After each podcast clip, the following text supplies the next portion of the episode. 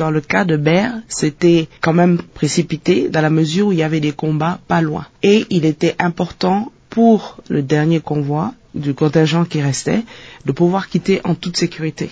Il faut savoir que on comprend tout à fait la préoccupation du gouvernement à la matière et c'est une priorité également pour la MINUSMA et nous sommes en train de discuter avec les autorités pour voir comment au plus vite retirer ces sacs de sable. Mais il faut savoir qu'on parle à peu près de 10 kilos.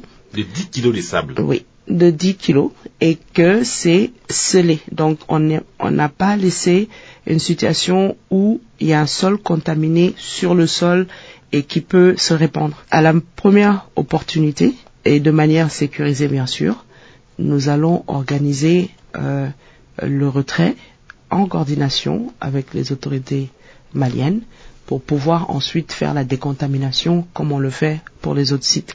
Et euh, on parle de BER, mais il faut savoir que par exemple, ce que nous avons fait à Menaka est assez remarquable. Les experts chargés de l'environnement qui ont été dépêchés en mission par le ministère de l'Environnement ont félicité la MINUSMA.